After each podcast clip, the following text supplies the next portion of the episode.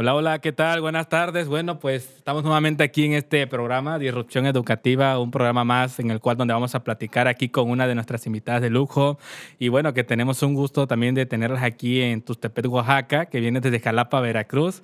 Y pues ella está muy contenta de participar con nosotros en este, en este tema donde vamos a hablar sobre, sobre los dilemas entre maestros y alumnos, de que si el memorizar o la práctica es lo excelente o, qué es lo que estamos equivocándonos al enseñarle ¿no? a nuestros alumnos. ¿Qué tal, Karen? Buenas tardes, ¿cómo estás? Hola, buenas tardes, bien, ¿y tú? Igual, estamos muy bien, entonces este, de esta forma podemos este, pues, entablar la conversación para poder pues, dar este contenido de valor hacia, hacia la audiencia y sobre todo pues, considerar que, que estamos en un punto donde la educación tiene que ser disruptiva, cambiar nuestro método de enseñanza, nuestra forma eh, también de aprender como, como asesores. Y tú que eres una especialista en idiomas este, como el inglés, lenguas extranjeras, y que bueno, a nuestros alumnos de Inker Academy eh, pues les agrada tanto el estar contigo, el estar conviviendo, sobre todo el interactuar en una, en una de las áreas que es de mucha práctica, y tú lo sabes, que, que para aprender el inglés es mucha práctica y, y, y la memoria desde un punto inicial no funciona. Entonces, al inicio tú siempre los pones a practicar a ellos y sobre todo que es la parte importante que, que tenemos, ¿no? Entonces, bueno, vamos a ahora sí entrar en el tema, como a lo que venimos, y ahora sí a, ahora sí abordar esta parte donde vamos a entrar en la pregunta. Memorizar o practicar los dilemas entre los maestros y alumnos. Karen, ¿cómo ves esa parte de la, del memorizar al inicio? De, un tema o cuando das un tema, ¿tú lo consideras relevante o irrelevante o cómo ves esa parte? Mm, pienso que sí es importante usar la memoria. Eh, es importante que guardemos información en nuestro cerebro, obviamente, pero creo que lo más importante es llevarlo a cabo, usarlo, usar esta información en algo para, para que se quede realmente como un conocimiento, no solamente se quede un 10 minutos, 20, sino que se quede para siempre. Sí, de esta forma este, eh, la, la memoria es muy eficiente cuando de, de, forma inicial practicamos lo que se nos enseña o lo que estamos aprendiendo, ¿no? Porque al fin de cuentas este, no solamente es captar la información, almacenarla en el cerebro este, y, y después pues aplicarla solamente para un examen y, y ya de ahí no hay más, ¿no? O sea, ¿cómo haces uso de esta información?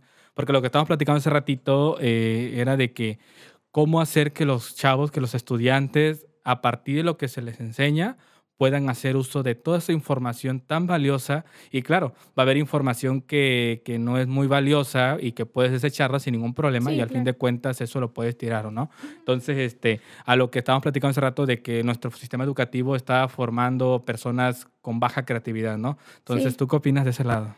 Sí, pues creo que más que nada llevamos con el mismo modelo educativo mucho tiempo y ya no creo que funcione, o sea, no sé si en algún momento funcionó, pero creo que no es lo más conveniente porque muchas veces nos enseñan definiciones, em, como lo que te platicaba, cosas que no sé qué significan, no sé para qué las voy a usar y solamente las guardo en mi cerebro, pero ¿para qué? O sea, y mi cerebro lo descarta inmediatamente porque no lo ve como algo útil, simplemente se va.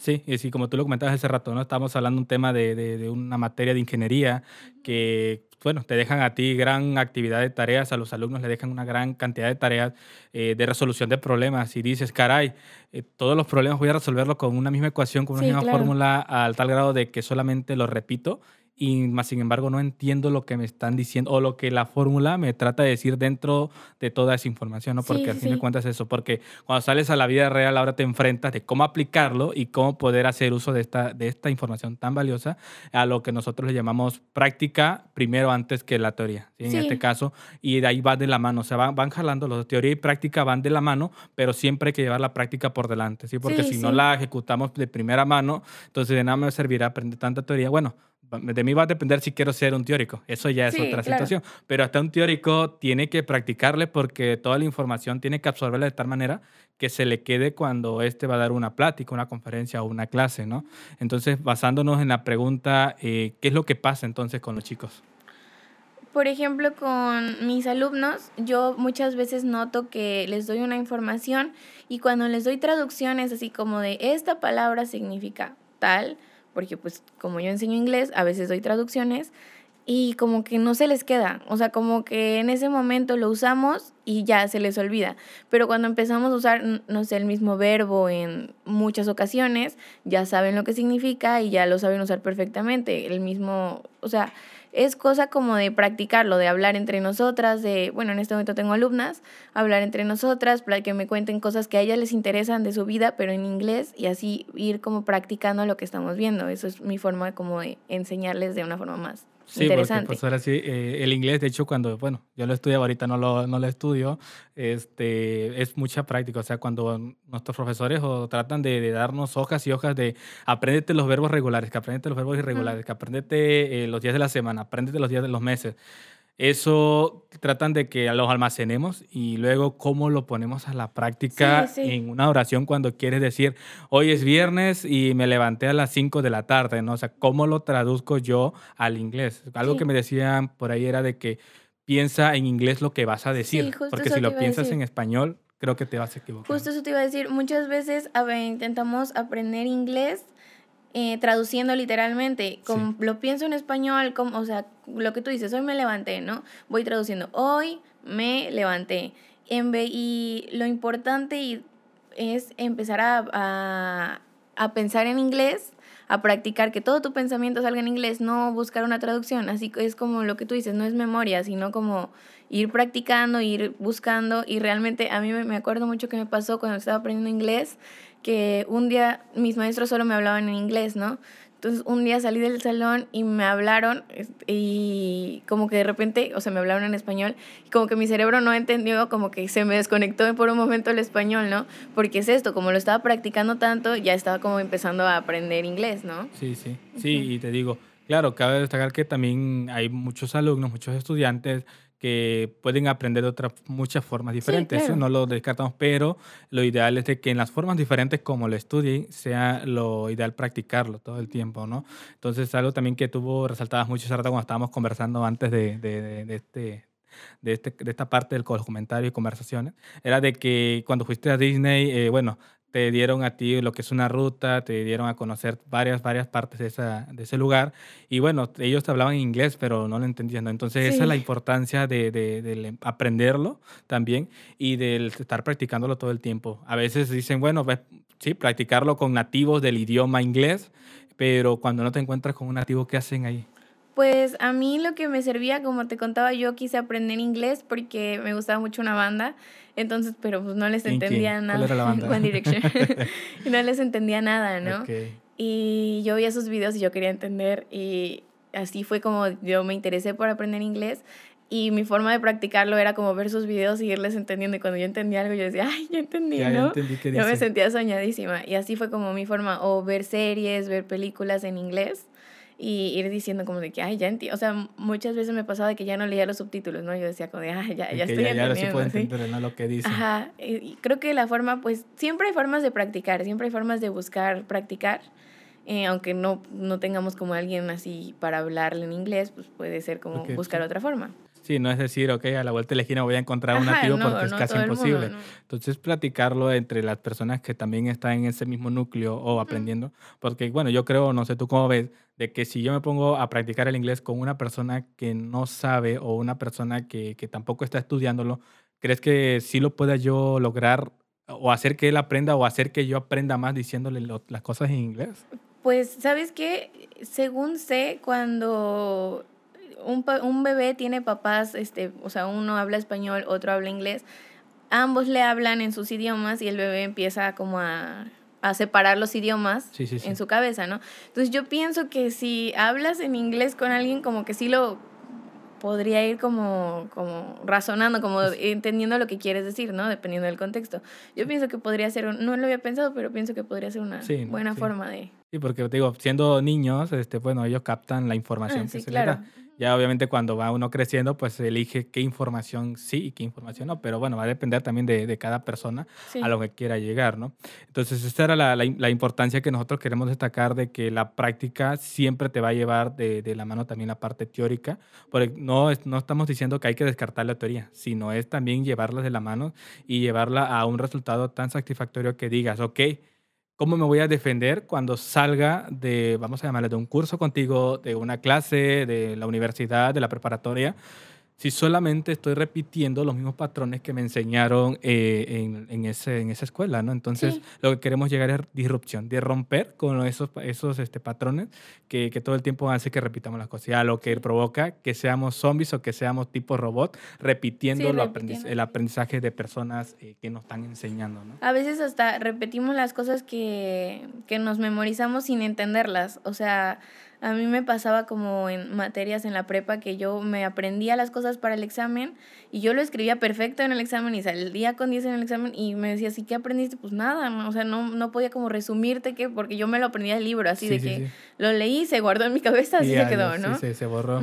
Sí, como que sí, prácticamente, tío, como tú lo mencionas, este, a veces podemos aprendernos una guía de 50 páginas, conceptos, fórmulas, este, tips, pero todo eso lo vacías en el examen, de cuenta que lo vomitas ahí, ya, lo vomitaste y luego, o sea, ¿qué, qué sigue? Ya, ¿no? o sea, no te queda como un conocimiento para futuro. Sí, entonces no, no te queda como para decir, ahora ya que aprendí, pues el siguiente semestre, el siguiente bimestre o el siguiente ciclo lo voy a aplicar, ¿no? Entonces, esa, digo, esa es la importancia de que, que estamos eh, tratando de resaltar de que se trate de lograr eso, o sea, de llevar a la mano la práctica y esto lo que va a repercutir a, un, a una memoria más ágil, más hábil. O sea, no estamos diciendo que memorizar y la memoria sean lo equivalente, sino que memorizar es repetir patrones este, que, todo, que nos enseñan. A lo que la memoria es eh, captar todo lo que en la práctica se hace y en la experiencia vamos aprendiendo, ¿no? También es eso. Entonces, eso es lo que nuestro sistema educativo hasta ahorita no ha logrado cambiar. No creo que ni en 5 ni en 10 ni en diez años cambie el sistema, ¿eh? no, no creo la verdad.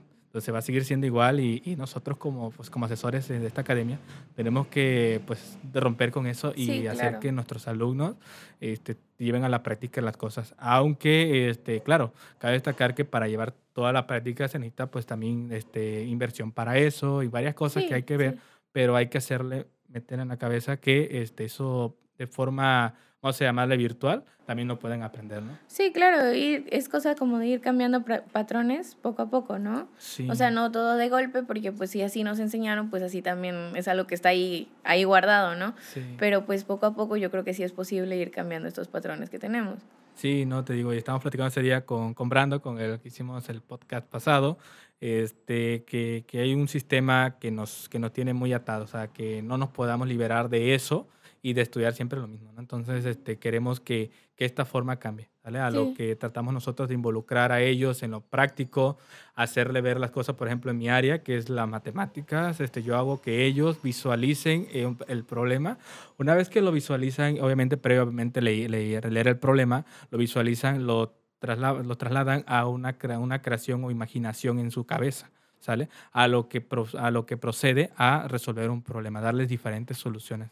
Y esto provoca el desarrollo de su capacidad creativa y cognitiva. ¿Sí? La creatividad de imaginar qué es lo que va a pasar en ese problema, qué es lo que va a suceder y la capacidad cognitiva, cómo lo resuelvo, a partir de qué, cómo lo voy a realizar. ¿sí? En tu caso, eh, el inglés, eh, lo que es, la, que es el área en la que tú enseñas a las chicas, prácticamente son mayor parte alumnas, este, cómo provocarías que ellos, ellas desarrollen este, su capacidad creativa y cognitiva a través del idioma? Normalmente lo que hacemos, o para que no, yo no empiezo a dar el tema así de que enseguida, hoy vamos a hablar de esto, no.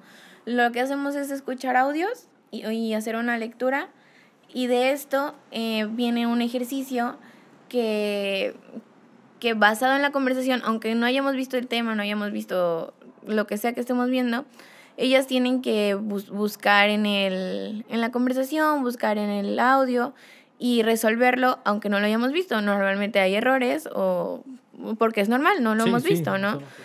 Y después de esto les explico el tema y ya como que ellas dicen, ah, o sea, pero ya tienen como una base de lo que ya escucharon, lo que ya leyeron y ya viene esta base les explico el tema y ellas solitas dicen, ah, Miss, entonces en el pasado no era así, ¿no?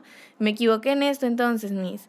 Entonces es como mi forma de hacer que ellas pues como que como que no darles todo yo, sino como que ellas lo razonen. Ellas lo razonen, exactamente. Y de que se den cuenta de que los errores se pueden cometer sin ningún problema. Ah, sí, claro. Eso lo que provoca es llevarle a los éxitos de aprendizaje en su desarrollo. ¿Sí? Porque es lo que queremos, o sea, que ellos se desarrollen por cuenta propia. Es lo que también nosotros, o sea, yo como asesor también hago, hago que primero se den cuenta de cómo pueden resolver un problema.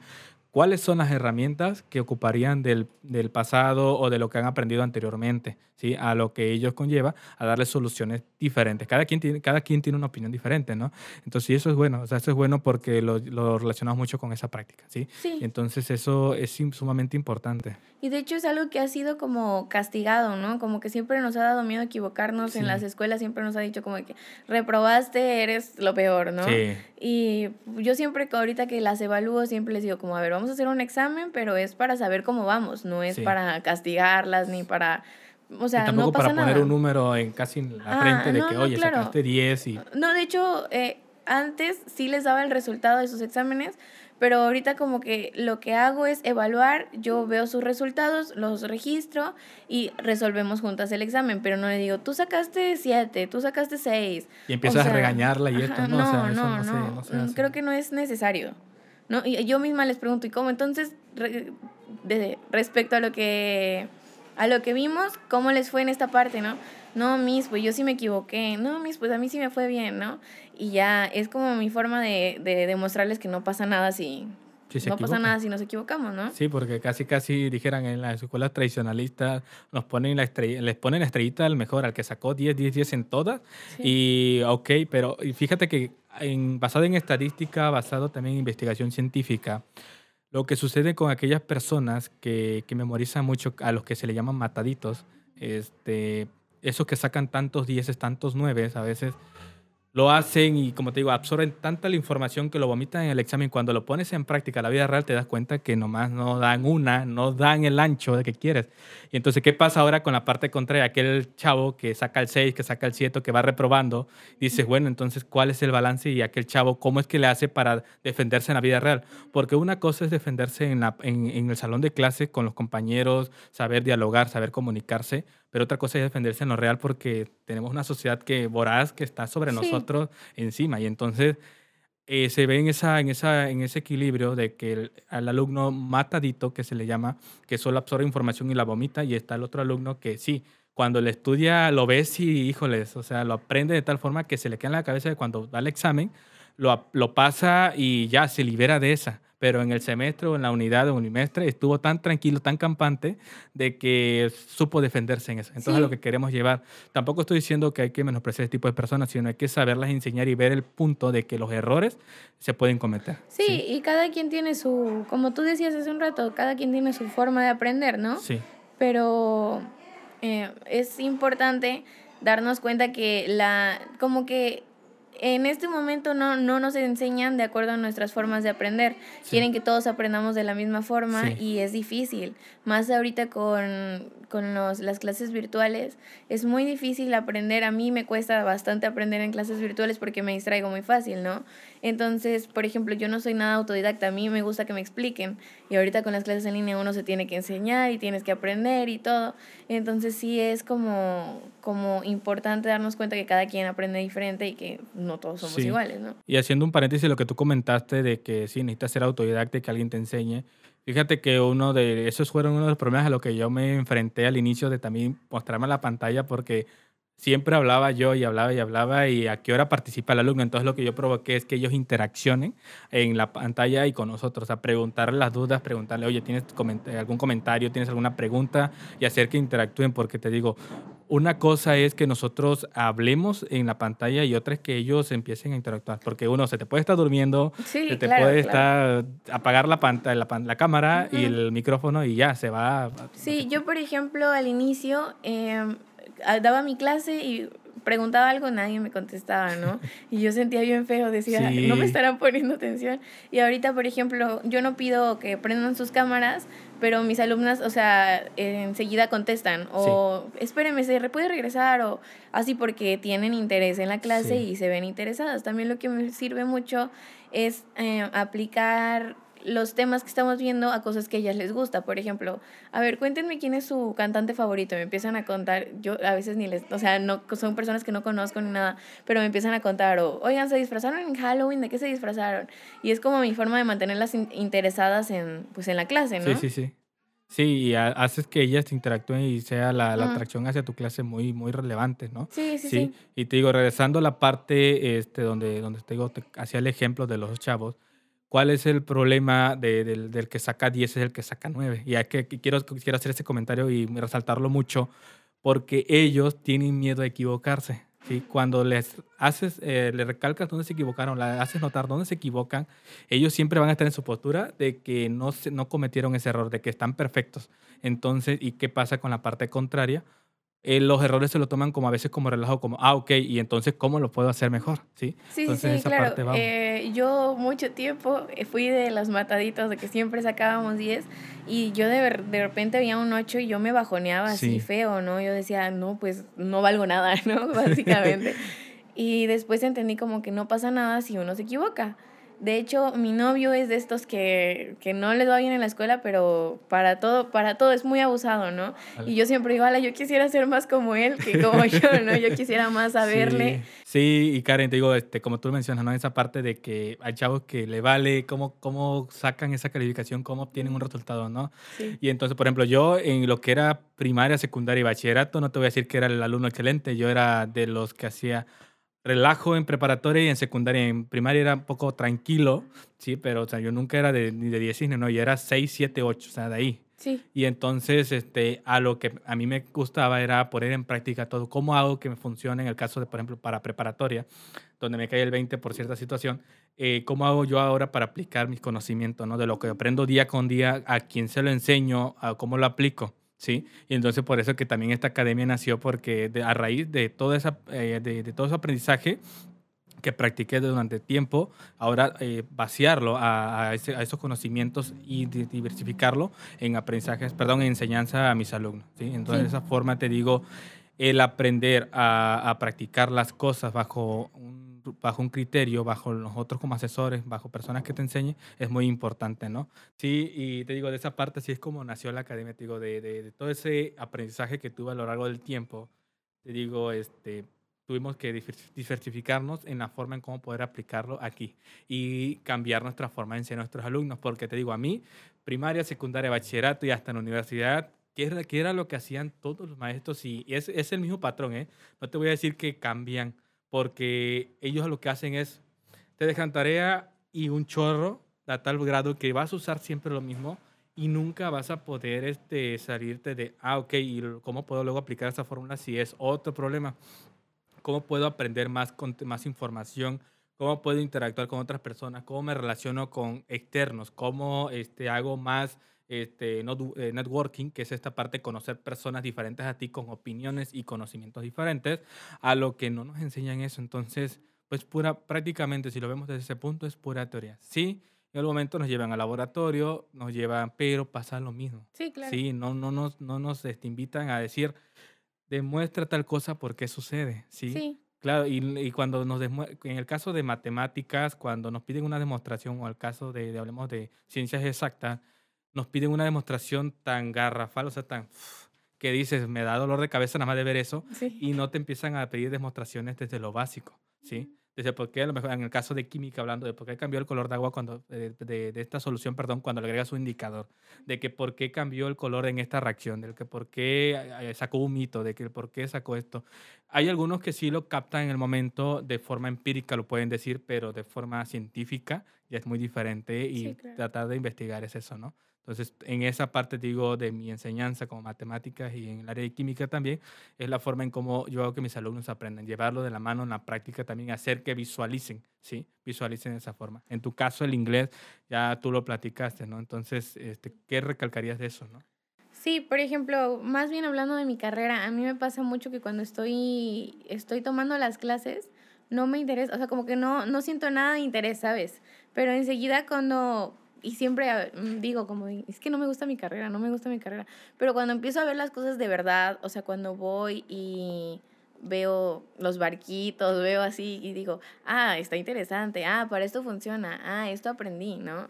Entonces sí, sí, está interesante. Sí, sí, cuando te demuestran a ti las cosas, cuando te enseñan ahora ya en físico las cosas, es cuando ya le tomas también ah, el, el efecto, ajá, y ahora ¿Qué más puedo aprender de ello? ¿Cómo puedo hacer que, que, que, que, esa información, que todo lo que me están enseñando, si hablemos en tema de ingeniería, que tú eres una de las áreas que estudias, este, ¿cómo puedo aprender de la mejor forma? ¿no? Sin tampoco que lo vean tan complicado desde el primer punto. Claro, en un primer nivel siempre las cosas van a ser fáciles. Cuando vas avanzando, se te va haciendo cada vez un poco más complicado, pero ya vas teniendo la experiencia desde el primer punto, ¿no? Sí, conocimientos básicos. sí. sí, claro, y no todo siempre va a ser fácil, ni, ni tampoco no, no. No, no, no, pero sí es más fácil ir aprendiendo desde cero, ir aprendiendo poco a poco, a cuando de repente ya te botan información súper difícil que no tienes contexto, ¿no?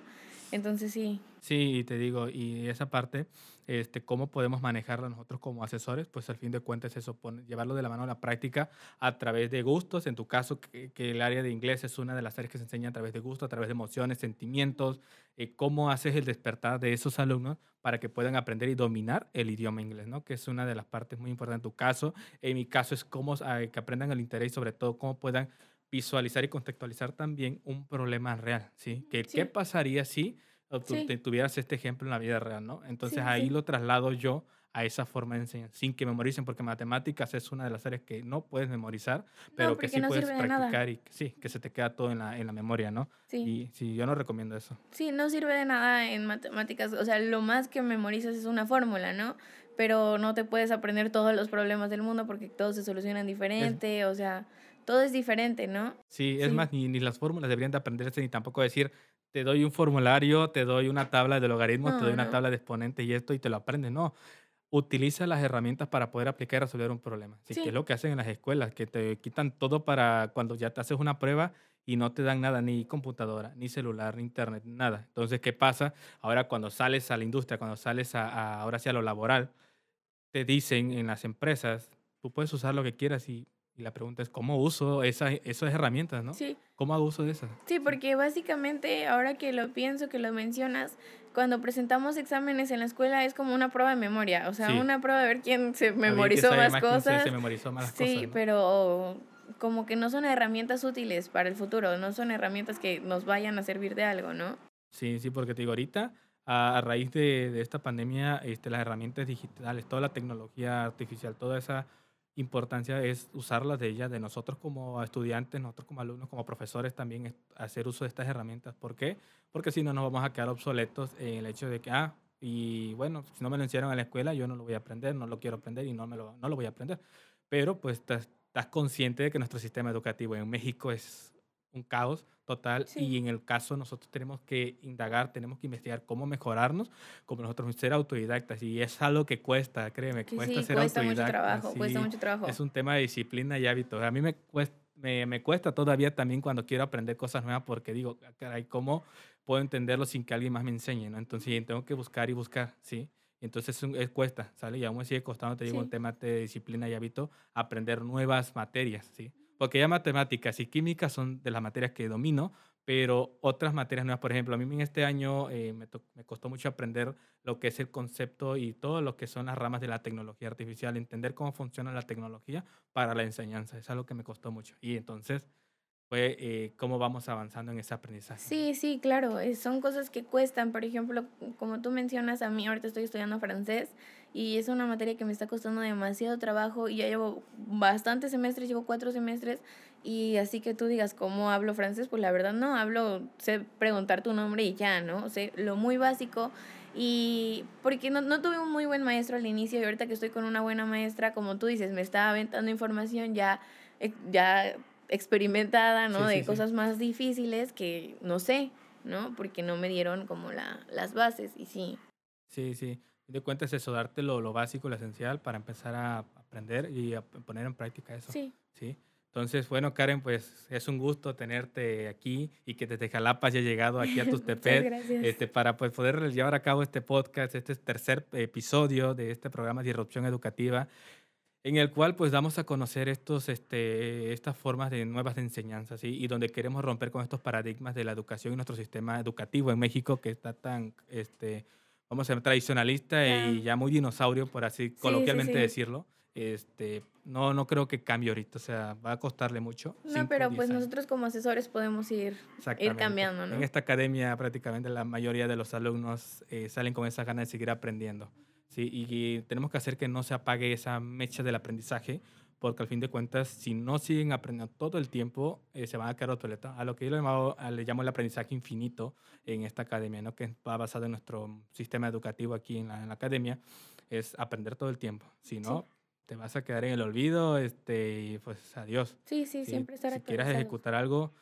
cuando ya salgas de la carrera te va a costar mucho, ¿sí? Sí. ¿Sale? Entonces, Karen, bueno, pues a la audiencia, algo que quieras comentarle, alguno, algo que tú quieras añadirle este, de valor hacia ellos. Mm, eh, pues muchas gracias por tenerme aquí y pues recordar que es muy importante pues practicar y interesarnos por, el, o sea, si hay un tema que nos interese, pues practicarlo, practicarlo, practicarlo, leer, o sea, informarnos lo más posible de ese tema para, pues, como tú dices, seguir aprendiendo siempre, ¿no? No quedarnos en un punto de ya, pues ya terminé de estudiar, ya, ¿no? Siempre como actualizarnos. Exactamente, y claro, temas que nos gusten, porque va a haber temas que no nos van a gustar, claro. No, y pues es este, normal, entonces tenemos que enfocarnos en esto y especializarnos sobre esa línea, ¿vale, Karen? Sí. Bueno, pues muchas gracias, igual muchas aquí este, gracias. esperamos que pues toda esta información que nosotros podamos entregar sea de alto valor y que impacte a estas personas, ¿no? Y sobre todo llegar a aquellos oídos de los chavos que están de cierta forma como que... Eh, no sé, en duda de qué pueden hacer más, ¿no? Sí. Y esto que lo pueda, le pueda conectar esta forma de, de, este mensaje que nosotros le demos, ¿vale? Sí. Entonces, bueno, pues agradecemos a esta, a esta parte de la audiencia que nos escuchen y sobre todo que sigan este, viéndonos en redes sociales como Inker Academia, asesores especialistas en ciencia y tecnología. Yo soy Kevin Valentín, director ejecutivo de Inker Academy y nuestra asesora invitada especial, Karen Almeida Reyes. Es un gusto y estamos en contacto. Gracias.